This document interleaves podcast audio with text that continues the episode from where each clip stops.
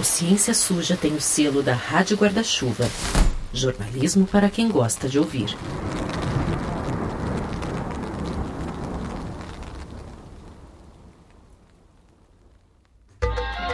De vez em quando vem aquelas perguntas à nossa mente: Como vai ser o amanhã? Quando eu vou me aposentar? Quem vai estar comigo na velhice? A vida é curso de rio, com mais ou menos pedras no caminho, mas correndo na mesma direção. A tendência brasileira é de uma vida cada vez mais longeva. Pensar sobre isso te interessa? Então vem ouvir o Curso da Vida, podcast do Sesc São Paulo, disponível em todos os tocadores para todos os públicos. Comigo, Renan Suquevicius e com a Juliana Dantas. E perceba, de quando a gente começou a falar até agora, já envelhecemos alguns segundos.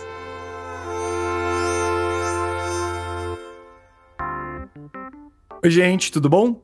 Cá estamos aqui nós de volta em 2024. Ano passado foi incrível pro Ciência Suja. A gente chegou em muitos lugares, a gente fez reportagens que foram fortes, a gente chegou a ganhar prêmios. E isso tudo só foi possível por causa de você que tá com seu fone aí. Então, obrigado de verdade. Bom, e a gente já está aquecendo os motores aqui para 2024 com mais uma pré-temporada nossa. Lembrando que esses episódios de pré-temporada aqui são no formato de mesa cast, de debate mesmo, né? Ou seja, a gente traz pessoas que manjam muito dos assuntos e aí a gente vai conversar sobre é, alguns assuntos e eu já falo qual é o assunto da, de agora, né? É, isso é diferente dos nossos episódios da temporada mesmo, que tem aquele formato narrativo, de documentário. E aproveitando, fica o nosso agradecimento pro pessoal do SESC, que ajudou a viabilizar esse episódio, e também para a turma da Rádio Guarda-Chuva, que intermediou toda essa conversa. Obrigado, viu, Gabi? Bom, e hoje a gente vai falar do quê? A gente vai falar de quântica. Mas não é de qualquer quântica, assim por dizer.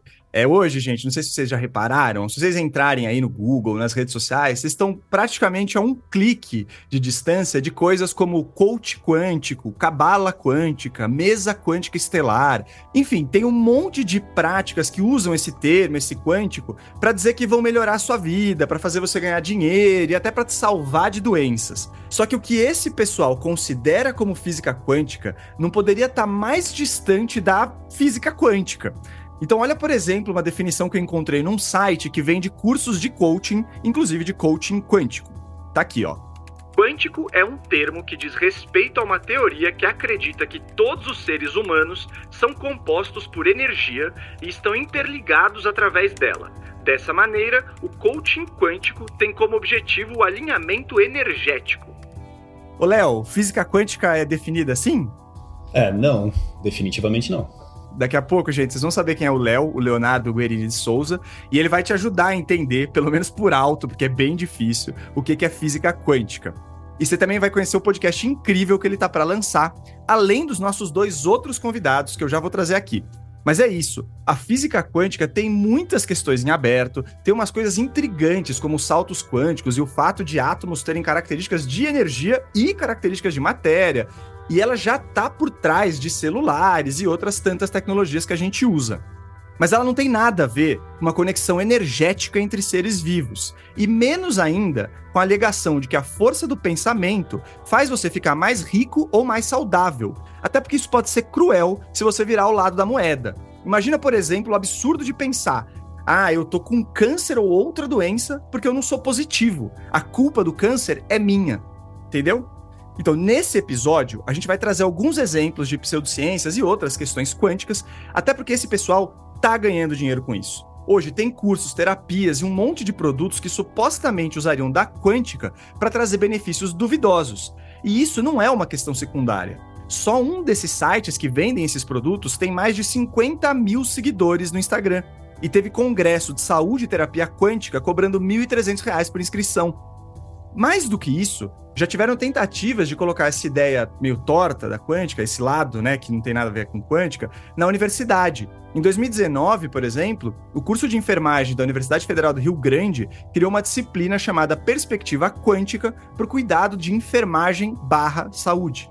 Na ementa, tinham coisas como apresentar noções básicas de fitoenergética, florais de Bach, mandalas e outras terapias alternativas que não têm a ver com quântica, só com essa ideia de uma energia não palpável.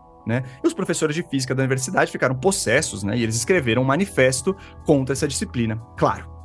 Mas bom, vamos começar logo aqui com o que importa. E eu queria começar, já que eu já citei ele aqui, introduzindo o professor Leonardo Guerini de Souza, o Léo, que é matemático e professor da Universidade Federal de Santa Maria, no Rio Grande do Sul. Tudo bem, Léo? Conta pra gente qual sua relação com a física quântica e fala também do podcast que tá saindo do forno, que você tá tocando. Olá, pessoal. Então, eh, eu trabalho aqui no Departamento de Matemática da UFSM, na Universidade Federal de Santa Maria mas apesar da minha formação sem matemática, a minha área de pesquisa sempre foi na teoria quântica. Né? Então, desde o mestrado eu estudo fundamentos de teoria quântica, e depois, doutorado e pós-doutorado, eu passei por projetos também envolvendo teoria da comunicação quântica e também um pouquinho de computação quântica.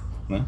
Uh, então, mais recentemente, né, nesses últimos tempos, eu também venho tocado um projeto muito legal, junto com uma amiga que é física e pesquisadora também, que é a Glaucia Murta, trabalha na Universidade de Düsseldorf, na Alemanha, e também com a Luciane Troilib, que é jornalista e divulgadora científica aqui no FSM também. A gente tem então trabalhado nesse podcast né, sobre desinformação envolvendo conceitos de teoria quântica. Né? Então, então a gente uh, estuda algumas dessas coisas que o Theo aqui já mencionou, né? saúde quântica, uh, coach quântico, né? E a, gente, a, nossa ideia, então, é abordar esses assuntos para tentar discutir o que, que desses assuntos envolve realmente conceitos né, de teoria quântica se é que envolve alguma coisa. Né? Mas então o nome do podcast é o Que Quântico e a gente está para lançar agora no final de fevereiro. Boa. Bom, e agora diretamente do Japão, a gente tem orgulho de apresentar a Gabriela Bailas, ou a Bibi Bailas. A Bibi, ela é física, ela inclusive tocou um episódio aqui com a gente sobre alienação parental, né, Bibi? E ela é responsável pelo canal de divulgação científica Física e Afins, onde ela já falou muito dessa questão de física quântica, ou de coisas que não são, na verdade, física quântica, né? Bibi, tudo bem com você? Conta aí o que, você anda aprontando no Japão. Oi, gente, é um prazer estar aqui de novo junto com vocês. Então, meu nome é Gabriela Bailas, eu sou doutora em Física Teórica de Partículas. Sempre trabalhei numa área chamada cromodinâmica quântica, que estuda partículas elementares, é, também no meu doutorado, mestrado, pós-doutorado. E eu trabalho aqui, trabalhava, que agora eu estou indo para o Brasil, mas no acelerador de partículas que tem aqui no Japão. É, e eu comecei a falar um pouco sobre essa área de pseudagem quântica, que eu brinco, picaretagem quântica, em 2018, mais ou menos, quando começou no YouTube a existir aqueles vídeos de debate, e o primeiro debate que eu reagi chamava o coach quântico e a psicóloga. Então foi um debate bem interessante. Até então eu não sabia que existia é, pseudociência envolvendo física quântica. Mas desde então eu trabalho bastante para desmistificar esses assuntos e acredito que na internet eu fui uma das primeiras pessoas, se não a primeira, a começar a falar sobre isso. E só um parênteses rapidinho, que tu citasse a FURG, que é a Universidade Federal do Rio Grande, que é a minha universidade, me formei lá, e eu fui a pessoa que denunciou esse curso de enfermagem, essa disciplina do curso de enfermagem, e os meus professores todos escreveram um manifesto e foi um absurdo, assim, realmente é, o que aconteceu. E é interessante que a pseudociência da quântica ela tá tão intrínseca nas pessoas que quando eu comento assim algum vídeo ou falo alguma coisa de física quântica, eu constantemente recebo comentários de pessoas dizendo assim: "Não, eu não achava que tu acreditava nessas coisas de física quântica". Então, só para dar o chute inicial aí no episódio. bom, maravilha. E, bom, a gente está com o nosso terceiro convidado aqui, que é o Oswaldo Frota Pessoa Júnior. E o Oswaldo tem uma dupla formação, né, Oswaldo? Em física e em filosofia. E, inclusive, tem uma linha de estudos super curiosa sobre filosofia da física quântica, né? Então é legal porque ele olha por esses dois lados, né? Então, Oswaldo, conta pra gente quem é você e, se quiser, já pode até explicar o que, que é essa história de filosofia da física quântica. Bem, é, eu sou um filósofo da ciência, né? E uma das minhas especialidades é filosofia da física. Filosofia da física quântica é minha formação, doutorado eu fiz sobre o problema da medição. É, e com o passar do tempo, eu comecei a me interessar pela questão do misticismo quântico e como dialogar com, vamos chamar os místicos, né? O, as pessoas que acreditam que a física quântica de alguma maneira está relacionada com, com a mente, com a espiritualidade, né? E então acho que eu posso eventualmente falar algumas coisas aí que eu, que eu adotei como estratégia, né? Basicamente, eu me coloco como materialista que tem uma fé, né? A minha fé na, na ausência de Deus e, e no materialismo e etc, etc. É, dessa maneira, é, é, eu acho que as pessoas com quem eu dialogo nesses momentos, que geralmente são religiosos ou é, acho que a gente meio que fica num, no mesmo patamar assim de, de, de, crenças e a gente fica discutindo, né? Para evitar um pouco o discurso, é, vamos dizer, que, né, geralmente na física, na ciência, a gente adota um discurso hum, mais, sei lá, de superioridade, né? Que eu acho que, é, em termos pragmáticos, é bom tentar evitar no, né, nos debates, né, no diálogo. Boa, Oswaldo, maravilha. Bom, então vamos lá, vamos começar, gente. Eu acho que é importante a gente começar com uma pergunta que é, é absolutamente difícil de responder, mas ainda assim eu vou fazer. É, na verdade, é difícil de responder em pouco tempo, né, Léo? Mas se você puder, então, resumir para a gente o que, que é física quântica, né? A gente está sabendo aqui, está começando a discutir o que, que não é, mas o que, que é física quântica, se fosse para você resumir para a gente? Bom, então, claro, né, que a gente pode responder essa pergunta com diferentes níveis de profundidade, né? Então, assim, se eu me alongar demais, né, vocês me avisam. Mas uh, uh, é normal a gente encontrar né, em muitos textos de divulgação uh, descrever a teoria quântica, a física quântica, como a física do muito pequeno. Né? A física que governa os fenômenos assim, que envolvem átomos, envolvem fótons, envolvem elétrons. Né? E isso está certo, mas também, claro, que a gente pode ser um pouquinho mais descritivo que isso. Né? Então, a física quântica surgiu no início do século passado, né, mais ou menos em torno de 1900, e, na verdade, assim, uma das primeiras coisas que o pessoal foi notando é que acontecem muitas coisas inesperadas quando a gente estuda esses objetos muito pequenos. Né? Então, assim, só para contar assim, alguns exemplos bem representativos, né? Uh, por exemplo, quando a gente estuda a luz, né?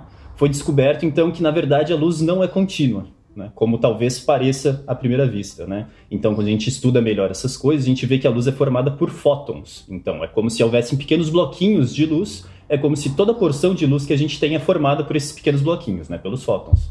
Então, só isso já é um pouco contraintuitivo. Né? E essa propriedade de não ser contínuo é exatamente o que a gente chama de ser quantizada. Né? Então, a luz, nesse caso, seria, é, é foi descoberto que a luz é quantizada. Né? Uh, outro exemplo representativo, por exemplo, então, é a órbita do elétron. Né? Então, uh, se sabia que os elétrons giravam em torno do núcleo do átomo, só que, com, talvez à primeira vista, né, parecesse que esses elétrons podiam estar a qualquer distância, né, podia adquirir, né, podia se colocar numa posição contínua em relação a esse núcleo. Né? E então depois, então, essa foi uma contribuição do Bohr, né? Inclusive, talvez no ensino médio vocês lembrem do modelo atômico de Bohr, que foi dizer que não, na verdade não, né? Na verdade a órbita do elétron também é quantizada, né? O, o elétron também tem que estar em algumas regiões específicas ali uh, do átomo, né? Em torno do, do núcleo. Uh, então, assim, só essas só essas novas contribuições, essas primeiras contribuições de teoria, elas já modificaram a maneira como a gente entende a estrutura da matéria, né? E é claro que isso, então, já deu, já está repercutindo até hoje em muitas tecnologias que se valem dessa descrição é, acurada da estrutura da matéria.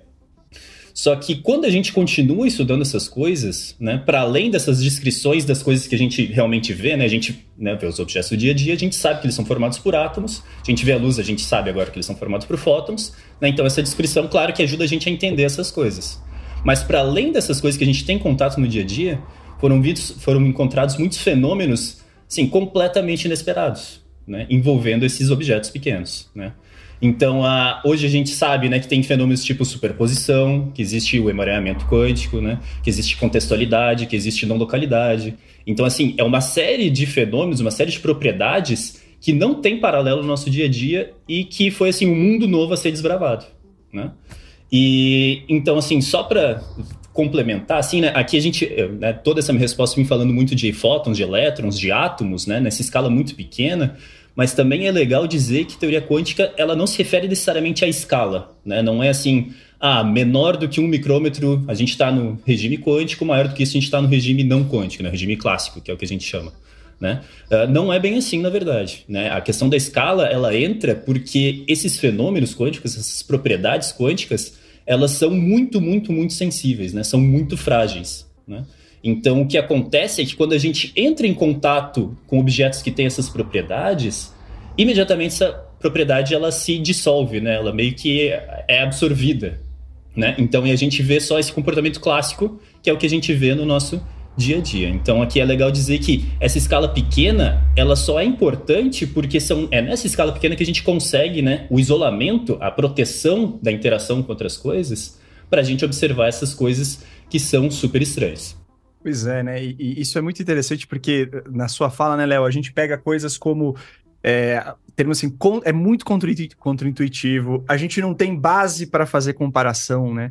E, e, no que quântico, nos episódios, a gente vai vendo isso também, né? Em dado momento, isso não tem comparação em certas coisas. Não existe uma analogia que explique, né, em sua totalidade isso. E essa, isso, associado a essa complexidade, e até os termos em si, né, Oswaldo, imagino que, assim, traz uma atraência para esse lado do, do misticismo quântico. Porque o que eu queria perguntar para você, Oswaldo, é um pouco assim, por que que o termo quântico em especial tem sido né, us, tão usado né, nisso que você falou de misticismo, né, ou mesmo né, nas pessoas que estão efetivamente de forma mais consciente querendo ganhar dinheiro em cima disso? Por que, que é tão atraente para esse pessoal usar o termo quântico ou quântica, Oswaldo? Bem, eu acho que uma, uma, uma questão assim inicial a ser percebida é que existe várias interpretações da teoria quântica. Por, por exemplo, o Leonardo falou que a luz é, existe em bloquinhos, né? Mas a gente pode perguntar, esses bloquinhos, eles surgem quando você faz a medição né, da radiação eletromagnética, ou seja, da luz, ou esses bloquinhos, os fótons, já existem quando a luz se propaga, né, antes de ser medida. E essa é uma questão que é, não dá para responder em termos científicos, porque eu estou perguntando assim, o que acontece antes da medição? A ciência só consegue responder algo é, comprovar algo assim quando você faz um experimento com medição ou por considerações teóricas. Mas o problema aqui é que as considerações teóricas, é, no caso dos fenômenos quânticos, elas aparecem de várias diferentes é, maneiras ou interpretações, né? Então você tem várias interpretações e numa espécie de democracia das interpretações quânticas, é, há certos critérios para você aceitar, né, uma interpretação ou não, né? Então, se você defende que a consciência humana é responsável pelo colapso da onda quântica, né? Vamos dizer, pelo surgimento do bloquinho do fóton. Se você defende isso, você pode ser aceito, vamos dizer, no, no baile das interpretações quânticas, que é uma festa que a gente faz, que todas as interpretações é, vão ali participar do baile e tem um porteiro que fica checando para saber se você pode entrar ou não. Então, se você defende apenas isso, então você pode entrar no baile porque essa, essa visão que surgiu nos anos 30, ela não leva a nenhuma contradição com o experimento. Agora, se você vai para o baile e fala, olha, é, eu quero participar do baile e tal, eu tenho uma interpretação, interpretação X e eu acho que a mente humana pode alterar as probabilidades é, de um fenômeno quântico pelo poder da mente sobre a matéria. Bem, aí a presença das pessoas é recusada no, no baile, porque esse tipo de é, tese, né, é, é uma coisa que pode ser verificada experimentalmente e os físicos não aceitam que isso possa acontecer, né? Agora, quem te tocou num ponto interessante, geralmente é, é aí que termina a discussão, né? Porque aí o porteiro do baile, que representa os riscos, vai falar: não, mas esses experimentos não são bem feitos, não são aceitos pela comunidade. Aí o, a pessoa que quer entrar fala: não, não, mas é. é não, ninguém fez um experimento mostrando que, que isso não é, não é verdade. Né? Ou seja, o que acontece é que os físicos meio que não vão gastar seu tempo para fazer um experimento, para mostrar que o pensamento não afeta os resultados quânticos. Então, muitas vezes o debate termina aí em experimentos que né, eles alegam que, que demonstram o efeito quântico, mas a comunidade científica não tem tempo, dinheiro e energia para mostrar que esses experimentos são mal feitos, né?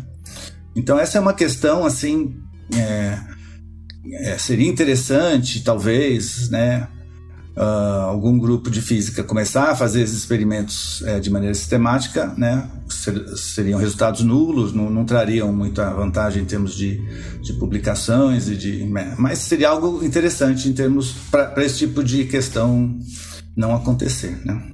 Entendi. É quase como você assumia a, a, essa teoria para ir testar ela e ver que efetivamente a coisa não, não anda por aí, né? Eu acho que é um pouco essa lógica que você está trazendo. Agora, de qualquer forma, um ponto que eu acho que pode ser interessante discutir, então, Bibi, é, é de novo insistir nisso nessa questão da palavra quântica, né? Porque a gente podia, sei lá, é, podia tentar falar do coaching mecânico ou do, né, do, sei lá, de alguma outra parte da física e entrar com esses tipos de terapia. Por que a quântica, Bibi? Você que já gravou tantos vídeos aí.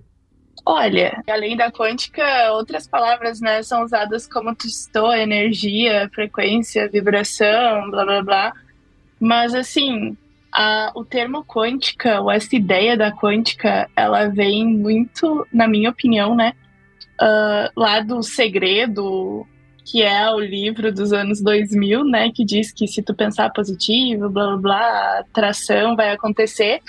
E aí depois tem aquele documentário, entre aspas, documentário filme que chama Quem Somos Nós, que na verdade foi aí que o quântico foi propagado através desse documentário com o Amit Goswami, que é um físico realmente que tem doutorado em física, mas desde os anos, sei lá, 70 ele já enveredou para esse lado de espiritualidade. E ele, nesse documentário, foi uma das pessoas que realmente propagou essa ideia do quântico alterar a nossa realidade e todas as probabilidades. Tanto o que foi citado anteriormente pelos meus colegas de mesa, essa ideia da dualidade onda-partícula, nesse documentário eles mostram. E nesse documentário, o experimento que mede, faz essa medição para saber se é onda ou partícula, eles colocam o olho humano e foi daí que surgiu essa ideia de que a nossa uma das, né, das, das propagações dessa ideia de que a nossa consciência altera essa realidade e que a física quântica seria a responsável por isso foi esse documentário. Inclusive, nesse documentário, uh, tem um outro físico muito famoso que realmente atua que o, tudo que ele falou foi distorcido, inclusive ele já deu inúmeras entrevistas dizendo que a fala dele foi distorcida, que ele não disse o que foi apareceu no documentário, né? E também esse documentário foi patrocinado por uma seita americana. Então, tipo assim, é toda uma grande viagem e as pessoas compraram essa ideia porque as pessoas precisam acreditar em alguma coisa, elas precisam se agarrar em alguma coisa. E na minha opinião, uh, como muitas vezes as religiões já consagradas não conseguem explicar, ou as pessoas não se sentem parte dessas religiões por N motivos, elas entram nessa onda de espiritualidade. Eu vou ser massacrada com o que eu tô falando, mas enfim. É, elas entram nessa onda de espiritualidade. Minha religião é o amor, aqui a gente permite tudo, então nós somos quântica, amor. É, se tu é católico, vem, se tu é crente, vem, se tu é qualquer coisa, tu vem, e aqui é quântica. E as pessoas, infelizmente, no Brasil e no mundo, não têm letramento físico, nem quântico, nem matemático, nem científico para entender que aquilo que está sendo falado é uma grande besteira. É, eu, eu sou um pouco menos dessa opinião de diálogo, me desculpem, meus colegas, eu sou da opinião de eu não vou perder realmente tempo com isso, como ele falou, os físicos são mais. É, assim, duros, eu não sei, mas eu realmente acho que que, que vai adiantar a gente fazer um milhão de experimentos, gastar dinheiro para provar que não é verdade? Se quando a gente mostra que alguma coisa não tem evidência, eles vão dizer: ah, mas é que os físicos foram comprados, ah, mas é que a ciência não quer revelar a verdade, e no fim eu não sei, na minha opinião, a gente tinha que, desde o ensino básico, ensinar as pessoas o que é física, o que é uma discussão científica, porque isso sim vai mudar as pessoas e vai fazer as pessoas entenderem. Porque como eu tenho muito vídeo, eu já falei muito, eu já tentei dialogar muito, várias estratégias, cai sempre na mesma coisa. Ah, mas é que os físicos não querem isso. Ah, mas é que tu é muito nova. Ah, mas é que tu é, sei lá, ateia. Ah, mas é porque não sei o quê. Aí são várias explicações porque as pessoas querem acreditar que aquilo é uma verdade, faz parte da vida delas. Então, não sei. É, vem desse termo, mas aí tem várias coisas envolvidas e e realmente no Brasil as pessoas gostam também de acreditar em muitas coisas. E aí as pessoas têm essa, esse pertencer a algo. já que eu não estou pertencendo a nenhuma religião tradicional, eu vou pertencer ao que estão falando de quântica. Eu acho que é um pouco por esse lado, assim. Legal, Bibi. E aí eu queria trazer aqui dois pontos que, que, a, que a Bibi colocou, Léo, que é, primeiro, ela, ela fez um, uma recuperação aí, se você, né, de como essa, essa expressão, né, esse uso quântico foi ganhando força. Você também no, no podcast, acho que vai fazendo um pouco dessa recuperação. Se quiser acrescentar um pouco aí, fica à vontade. Mas também sobre essa, vamos dizer, esse, esse essa aglomeração da quântica com outras terapias. Eu não sei se você encontrou isso, Léo. Ou seja, de pessoas que usam o termo e aí acabam misturando com outras coisas, né? Tem a tal da, da mesa quântica estelar que tem um pouco disso, né? Porque ela envolve conceitos de astrologia com conceitos, né, dessa, dessa questão de energias vibracionais, né? Então ela vai meio que misturando é, terapias diferentes. Eu não sei se, se, isso aconteceu também na sua operação, na sua apuração. Você achou bastante disso? É, então, uh, a, a, acho que a Vivi falou bem aqui também, né? Acho que são dois grandes marcos, esses dois, uh, esses dois, uh, essas duas referências que ela trouxe, né? O, o, tanto o livro Segredo, né? Que também virou filme, ou era filme e virou livro depois, quanto esse pseudo documentário aí, né? Quem somos nós? Mas já antes disso, assim, já tinha muita conexão de teoria quântica com misticismo, com espiritualidade também, né? Se, quiser entrar mais nisso, o Oswaldo aqui com certeza sabe falar muito bem disso.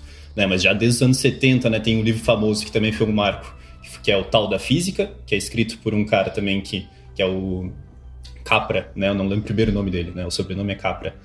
Uh, mas que foi assim um assim um dos uh, desbravadores né desse, dessas novas ideias assim né um dos grandes disseminadores dessas novas ideias. Mas é para saber assim essas ideias essa essa conexão né de quântica com com coisas mais místicas ela já vem basicamente desde o surgimento da teoria quântica né?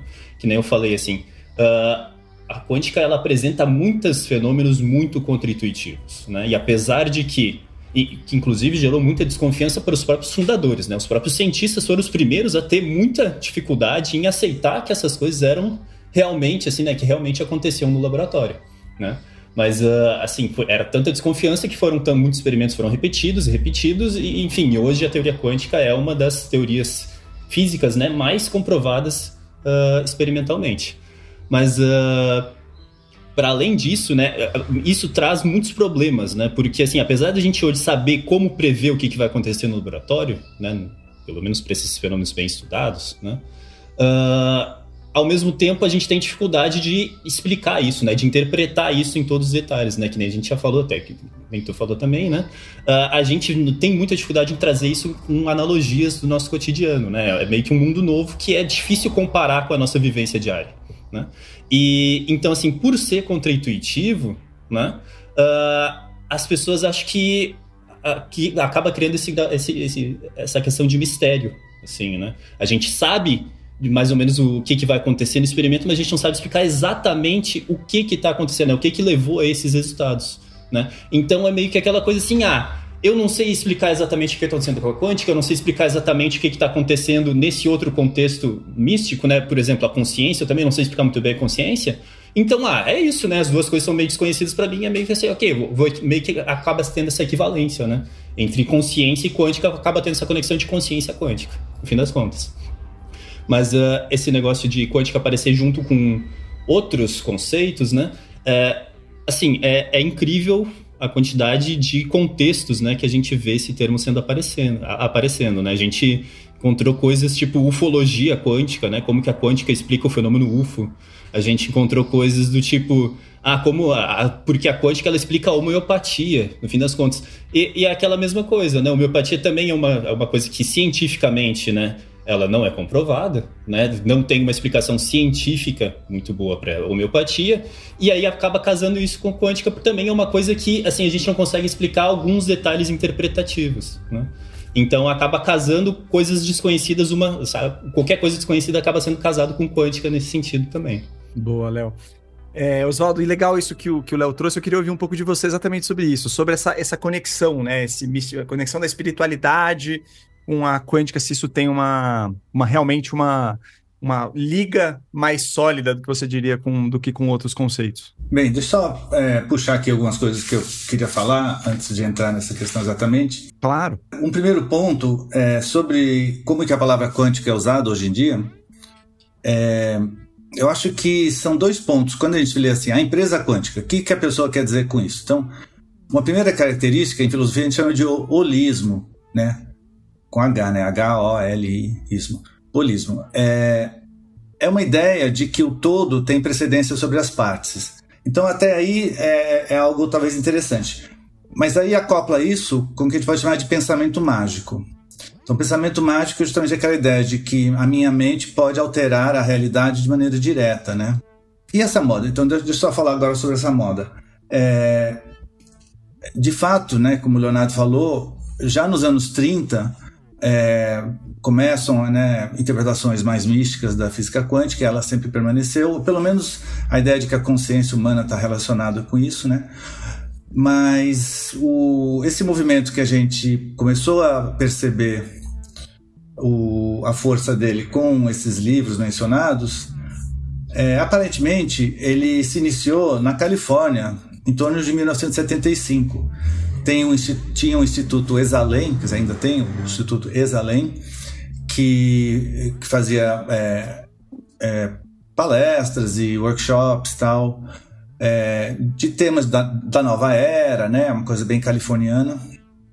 E, e, nesse momento, momento em que o Capra estava né, ali também apresentando as ideias deles, começou a surgir é, grupos discutindo justamente é, a ideia de que o teorema de Bell é, e o emaranhamento quântico poderiam ser a explicação para a telepatia. Né? Então, essa foi a, a inspiração para esse grupo é, de física é, que, que acabou gerando no circuito esotérico que é um circuito que permeia o mundo todo, nas cidades do mundo todo, com diferentes escolas, essa, essa ideia, esse consenso entre eles de que a quântica seria a explicação científica para as ideias espiritualistas deles. Né? Mas isso também contribuiu para essas ideias não só estarem é, em pauta no, no, nesse circuito é,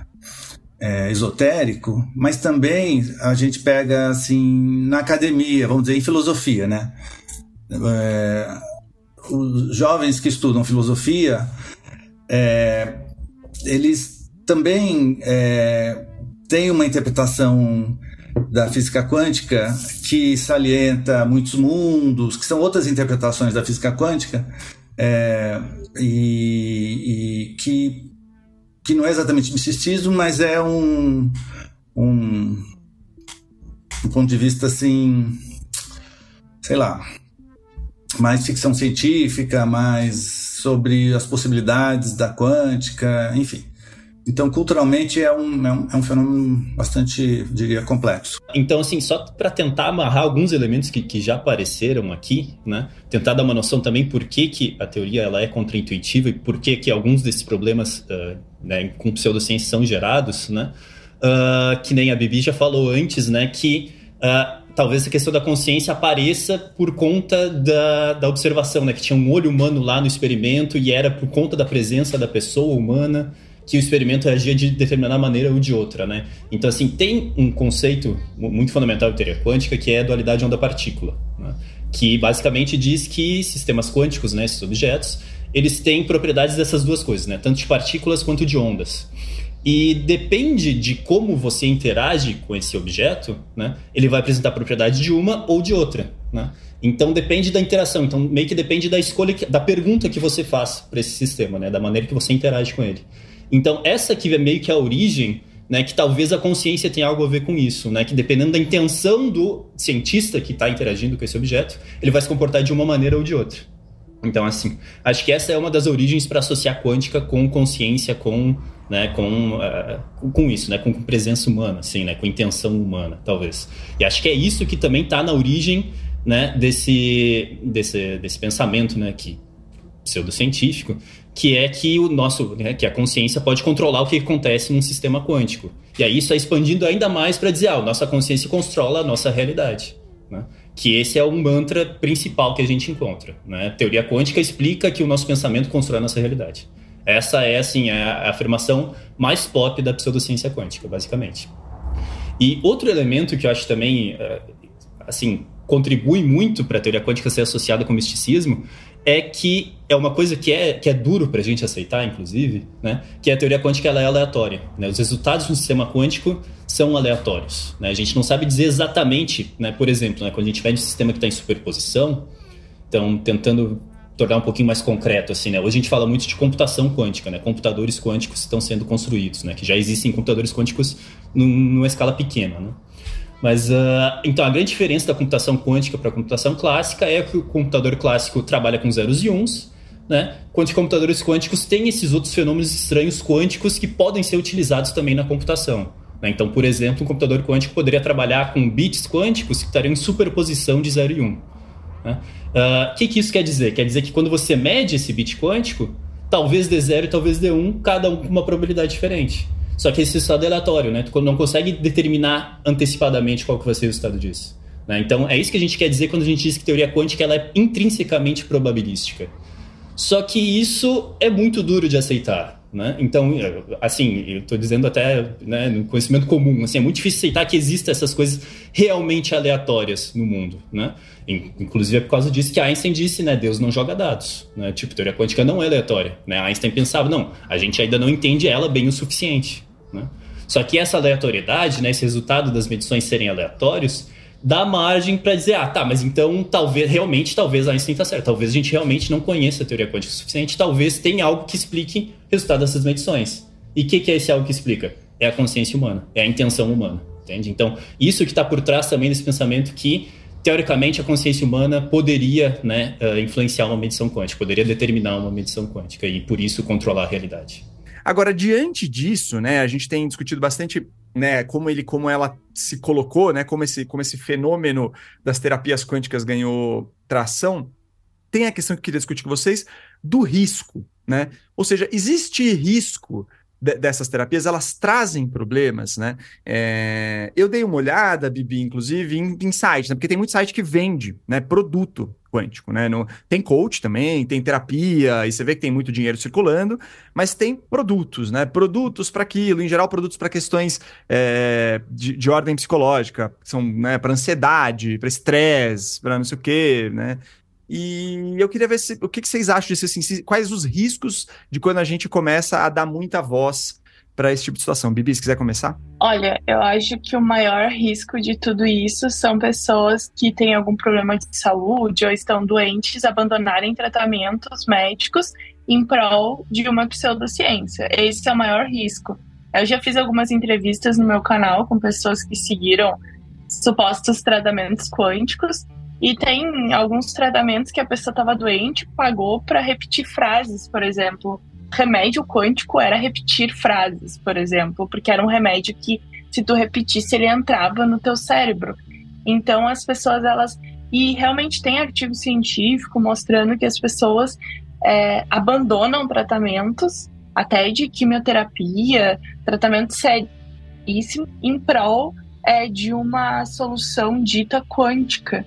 E apesar de a gente estar tá aqui nesse episódio discutindo vários termos físicos e tal, é, a maioria das pessoas nem sabe nada disso que a gente está falando.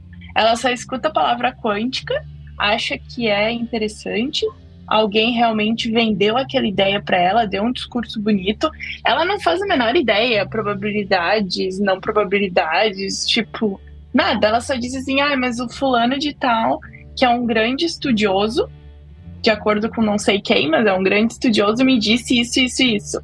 Então é verdade. E também as pessoas que estão doentes, elas são muito des tão desesperadas, né? Todo mundo já ficou doente na vida e se tu tá doente por um tempo maior e da doença não melhora, a pessoa já se desespera. Se tu tem um filho doente, um parente doente, tu já quer, não, mas e tenta isso, mas e tenta aquilo. Aí vem aquela famosa se bem não faz mal, bem não faz, né? Também tem essa, essa frase que as pessoas falam. Então eu acho que esse é, é o risco de ficar doente, de morrer, de abandonar tratamento, de perder muito dinheiro. Tem muita gente que perde muito dinheiro. Eu já fiz várias entrevistas no meu canal com pessoas que realmente gastaram 10 mil, 20 mil, 100 mil. E, tipo, a maioria dessas pessoas, elas dão relatos anônimos. Elas pedem para eu não mostrar o rosto delas, nem. E a gente faz alteração na voz, muda a cidade, muda tudo, porque as pessoas têm vergonha. Tem professor universitário que já, já deu entrevista para mim, advogado, médico, várias pessoas. E eles dizem assim: ah, eu tenho vergonha hoje de falar. Só que aí a pessoa tem vergonha de falar, aí ninguém fala. Aí fica tipo assim: aquele, tá, ninguém tá dizendo que faz mal, então. É, se ninguém falou, eu acho que não deve fazer mal, sabe? Então eu acho que isso. E aí tem um outro ponto que, se a gente for pensar nessas pessoas que propagam a ideia do quântico, é como se fosse uma pirâmide, assim. Tem o topo da pirâmide, onde é aquela pessoa que eu acho, na minha opinião pessoal, que ela realmente entende do assunto. Ela entende tanto do assunto que ela consegue manipular as palavras para enganar as pessoas.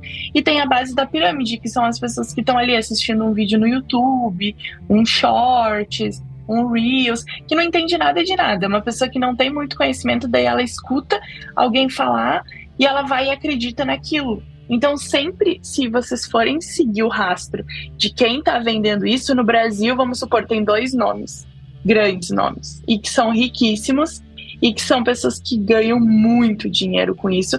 E se, to, e se tu fala de quântica, vão citar uma dessas duas pessoas. Aí tem o, por exemplo, que eu já falei, o Amit Goswami, que ele é muito famoso, inclusive ele dá aula para pessoas, forma pessoas nisso. Então, assim, é, é muito complicado esse assunto. E, e, e, quando tu questiona a pessoa, se tu questiona de alguma forma, ela vai se sentir muito mal porque ela já gastou dinheiro, então ela vai ficar ofendida porque ela tá pagando por aquilo, tu tá questionando a fé, a, o que que ela tá fazendo ou ela já vai dizer que tu não acredita, ou que tu tem inveja, ou um milhão de coisas. Então é bem difícil o diálogo, até se tu quer tentar ajudar essas pessoas. E aí, só para fechar e fugindo um pouco da pergunta, a gente poderia depois discutir é, de quem realmente é a culpa disso.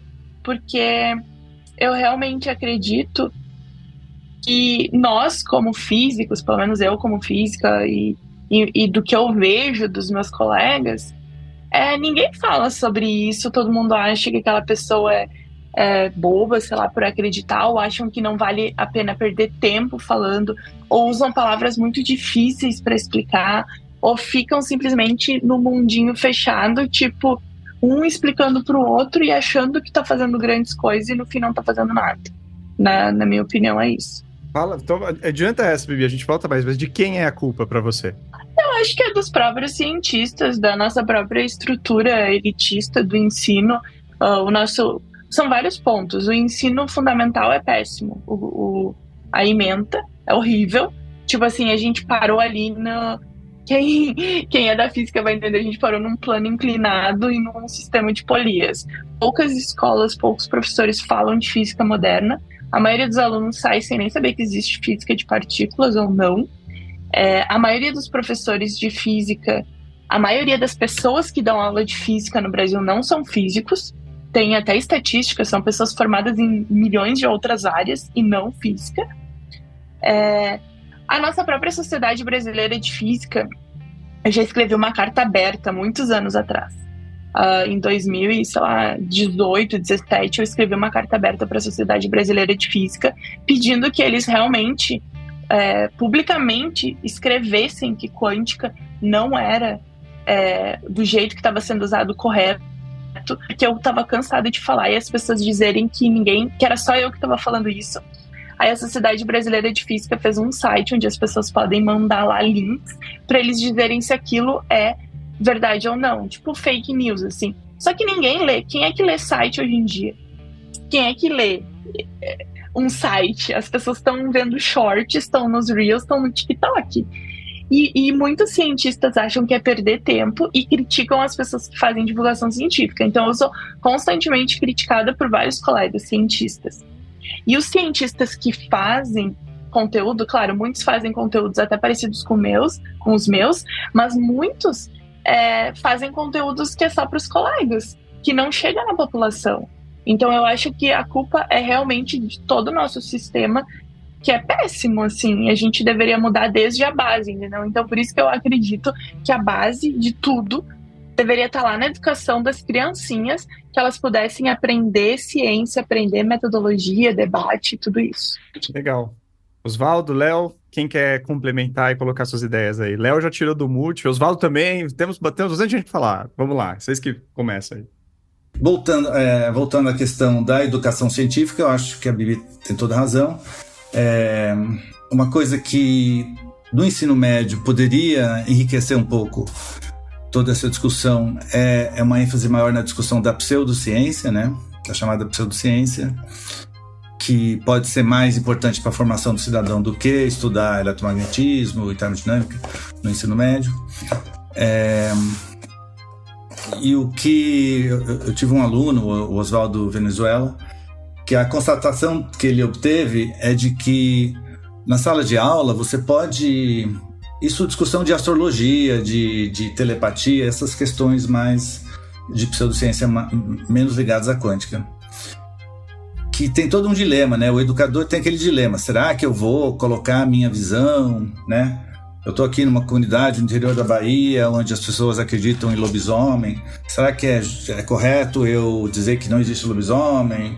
Como me integrar né, com as crenças da comunidade, esse tipo de coisa. Então, esses dilemas na educação científica. Mas o que ele percebeu é que basta você, em sala de aula, você colocar uma questão do tipo telepatia existe, deixar os alunos é, dizer, apresentar um texto a favor e um texto contra, e deixar os alunos discutirem, o professor, se ele não quiser, não precisa nem se, nem se colocar. Só isso já é, aumenta o, o, o, grau de.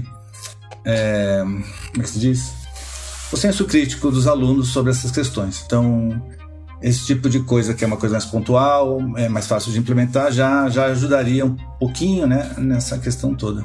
Léo? Então, acho que com certeza, né, a nossa a classe acadêmica, né, a, a comunidade científica, acho que tem responsabilidade, né, nesse tipo de problema que a gente está falando. Eu concordo que o ensino, a educação básica, ela, né, tem muitas, muitos problemas, muitas faltas, né, muitas carências, né. Eu acho, inclusive, que é um problema difícil, assim, né, hierarquizar qual que é a carência mais grave ou menos grave. Mas uh, Sim, para não deixar a culpa toda com os cientistas, que, que talvez tenha que parecido, que seja que pareceu aqui, né? Eu acho que mesmo, né, com, uma educação maior, com um senso crítico maior, né, essas ideias elas são muito apelativas, né, essas ideias pseudocientíficas, por exemplo, de saúde quântica, né, de tratamentos, né? Uh, acho que também por conta, assim, dessa promessa de individualização do problema, assim, sabe? Acho que, assim, ah, tu tem um problema de saúde, né, tem um problema financeiro, tem um problema que tu quer emprego, algo assim. Uh, tipo, a solução está ao teu alcance, sabe? Então, assim, basta você, né, seguir, né, essa nossa cartilha aqui, né? Basta você pensar positivo, basta você mentalizar tal coisa, né? Aí você precisa aprender a mentalizar, precisa aprender a pensar positivo, né, basicamente. Mas uh, acho que, assim, independente da educação, né, acho que esse é o tipo de coisa que é muito apelativo para a população.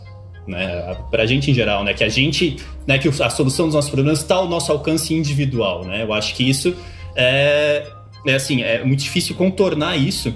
Eu acho que então dividir essa culpa também com os algoritmos de redes sociais, né, com a divulgação dessas ideias, eu acho importante também. Porque rede social é isso, né, quer ver a treta pegar fogo, assim, né, quer, assim, quer passar adiante a ideia que vende melhor, né, e essas ideias vendem bem, infelizmente, sabe? Então, assim, por mais que, que, que a educação possa melhorar e deva melhorar, por mais que a comunidade acadêmica deva pensar com mais carinho em divulgação científica, né? Ter, tornar mais acessível tanto quanto possível essas ideias, eu acho que assim, sempre vai ter esse apelo que é, sabe, que é, que é difícil de contornar também. Uh, e aí, só para voltar, né, do, do bom, para deixar uma bagunça mesmo, né, coitado do editor aqui, né, mas uh, pra gente, porque o Theo falou antes, assim, de, dos riscos, né, e eu acho que a Bibi tá totalmente certa, né, o risco imediato mais grave é com esses tratamentos, né, duvidosos, Uh, mas eu acho que assim, assim, mais no longo prazo, né, eu acho que essas ideias que confrontam as ideias científicas, elas enfraquecem a ciência também, né? Justamente por conta do apelo delas, né? Se a pessoa tem que decidir no que, que ela acredita, né? Uh, e decide acreditar nesse misticismo que vai contra o que o cientista fala, que vai contra, né, que vai nessa direção que ah, os cientistas são pagos para fazer propaganda contra, porque eles não querem que você saiba, né? Acho que isso, em geral, né, mina a, a autoridade da ciência e que é terrível também, assim, né? Que, bom, a gente recém passou por uma pandemia, né? E, assim, a gente sabe que se a presença, né, se a influência da ciência fosse mais forte na, na política, né? A gente sabe que o número de mortes aqui no Brasil seria muito, muito menor, né? Então, assim, esse é um risco muito grave também de longo prazo, assim, né? Minar a, a ciência como um todo. Não, com certeza. E, e isso incrível o, esse, essa entrada também, porque é, ela mostra, assim, é, é, do nosso lado, né, puxando a brasa pelo Ciência Suja também, a gente de, tenta muito trazer contexto para esses, esses casos, para esses episódios, porque muitas vezes eles estão entremeados, né? Então, por exemplo, a coisa da programação neurolinguística, que foi uma coisa super da, da moda da década de 80, 90, agora está ganhando a, a, terminologia quântica ali dentro também, né? E também é uma, é uma ideia que também não, não carece totalmente de comprovação científica, mas que é repassada por muitas dessas pessoas. A gente, inclusive, fez um episódio sobre um dos, é, dos principais personagens de pseudociência do Brasil e que é uma pessoa que defende esse tipo de prática, né? O Lair Ribeiro, como a gente colocou nesse episódio.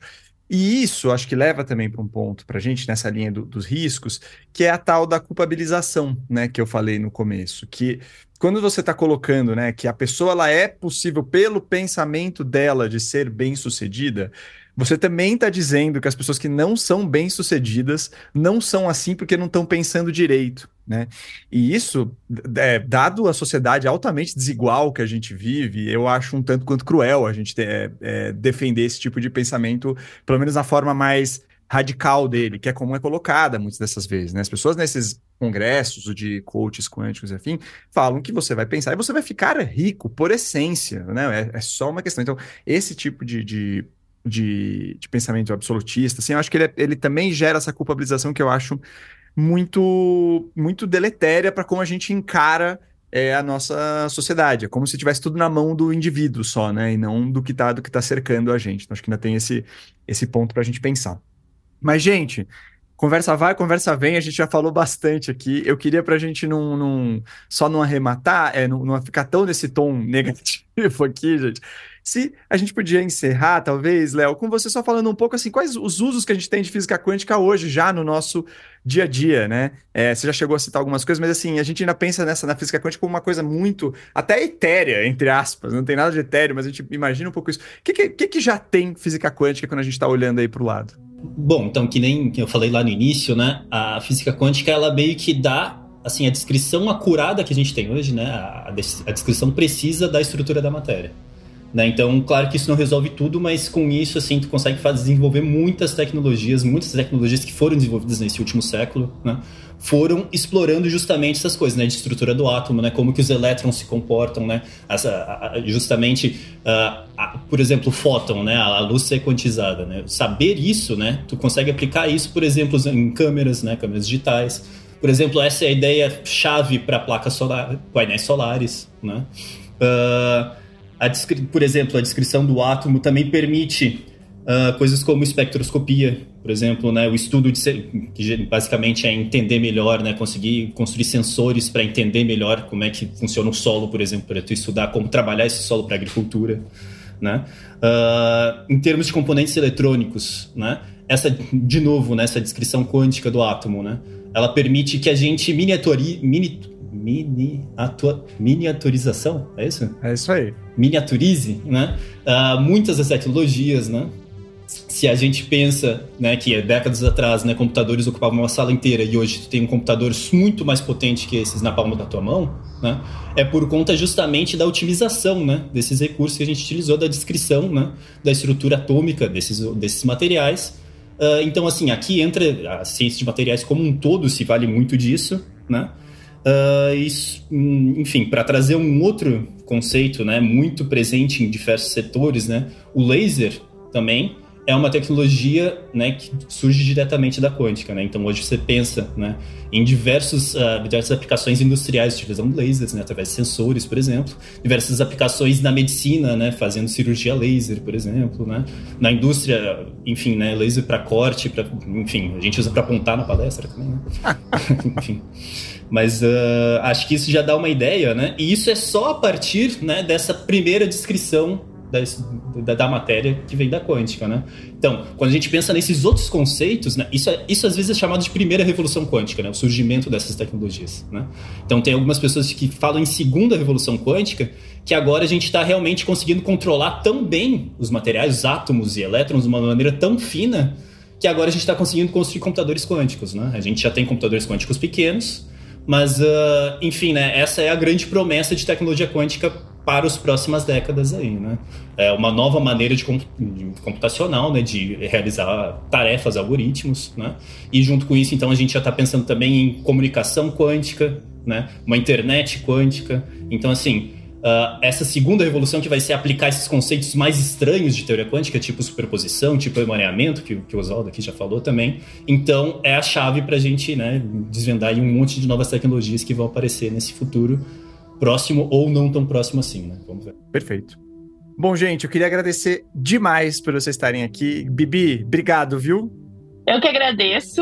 É, espero que tenha sido um áudio é, que as pessoas aproveitem. É um prazer falar com todo mundo, conhecer novas pessoas. Já me interessei na área de filosofia da quântica, já quero ler mais sobre isso também.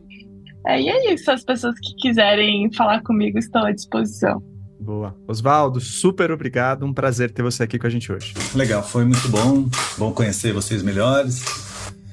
E tem muita coisa que a gente ainda quer falar, mas fica para outra, outra oportunidade. Maravilha. É, gente, a gente vai. Esse termo ele é infindável, mas a gente tem também o nosso site, a gente tem as nossas redes sociais, a gente aqui vai conversando com o Oswaldo, com a Bibi, com o Léo, e o que eles acharem que faltou, a gente vai colocando depois nesses outros canais. E vocês também, por favor, mandem perguntas aqui que a gente vai também complementando com eles. Léo, obrigado, viu, também, por você estar aqui com a gente hoje. E muito obrigado pelo convite, né? Eu ah, deveria ter começado falando isso, né? Mas eu, eu sou fã aqui de Ciência Suja, né? Eu acompanho também desde o início, né? Uh, aqui nesse. Deveria ter começado falando mesmo, isso aí uh, e fazendo já, né, o, assim, né, o alto jabá, né? Então a gente tem esse, esse podcast a ser lançado que é o que quântico, né? Porque nessas discussões que a gente trouxe aqui nesse episódio, por exemplo, né, como o tempo é curto, a gente acaba dando argumentos de autoridade, né? A gente diz, ah, essa coisa está errada porque eu estudei isso e eu sei que isso está errado, né? Então, justamente esse podcast a gente pensou para tentar desenvolver um pouquinho mais essas ideias e apresentar um pouquinho mais as ideias básicas da teoria quântica partindo de falas de pseudociência. Né? Uh, também, né, aproveitar para falar que a gente conta também aqui com, com o apoio do, é, com a consultoria aqui do Ciência Suja, né? Então, final de fevereiro a gente vai estar tá lançando aí. Quem tiver interessado, por favor, segue a gente lá. Maravilha, é isso aí. Eu acho que tem o que esse o que quântico ele casa muito com o que a Bibi falou de de trabalhar esses assuntos de maneira, por um lado, aprofundada, mas de maneira que acessa as pessoas. Eu acho que tá, vai ser um sucesso esse podcast. Pelo menos a gente torce muito, mas eu tenho muita convicção de que vai dar tudo muito certo, Léo. Parabéns. Bom, gente, é isso. Queria também deixar claro que o Ciência Suja é um podcast de muitas mãos, então a gente tem na edição o Felipe Barbosa, na produção e apresentação desse episódio eu, Telro Preste. O apoio técnico e as redes sociais ficou a cargo do Pedro Belo. A equipe do Ciência Suja também é composta pela Colé Pinheiro, pela Carol Marcelino e por nós três, Felipe Barbosa, Pedro Belo e eu, Telro Preste. O Ciência Suja é uma produção da Nave Reportagens e a gente faz parte também da Rádio Guarda-Chuva, que é o primeiro é, vamos dizer, conglomerado de podcasts jornalísticos aí que estão disponíveis para vocês, né? Então acompanha a gente também nas nossas redes sociais, a gente está no Instagram, até no TikTok também, né? E também no Twitter. É, pode falar, mandar mensagens, críticas, elogios, o que, o que você quiser, conversa com a gente lá. A gente também tem um programa de apoio de financiamento coletivo pelo Orelo para manter o nosso podcast né, de pé. Então, por favor, depois visite lá. É só entrar no Orelo, procurar Ciência Suja. A gente tem diversos planos ali que você pode assinar e contribuir com a gente, tá bom?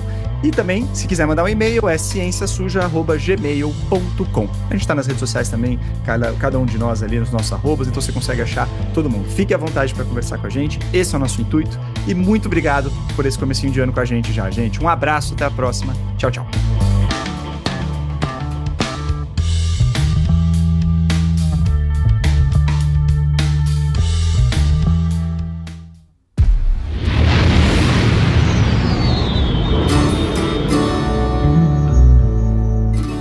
Reportagens.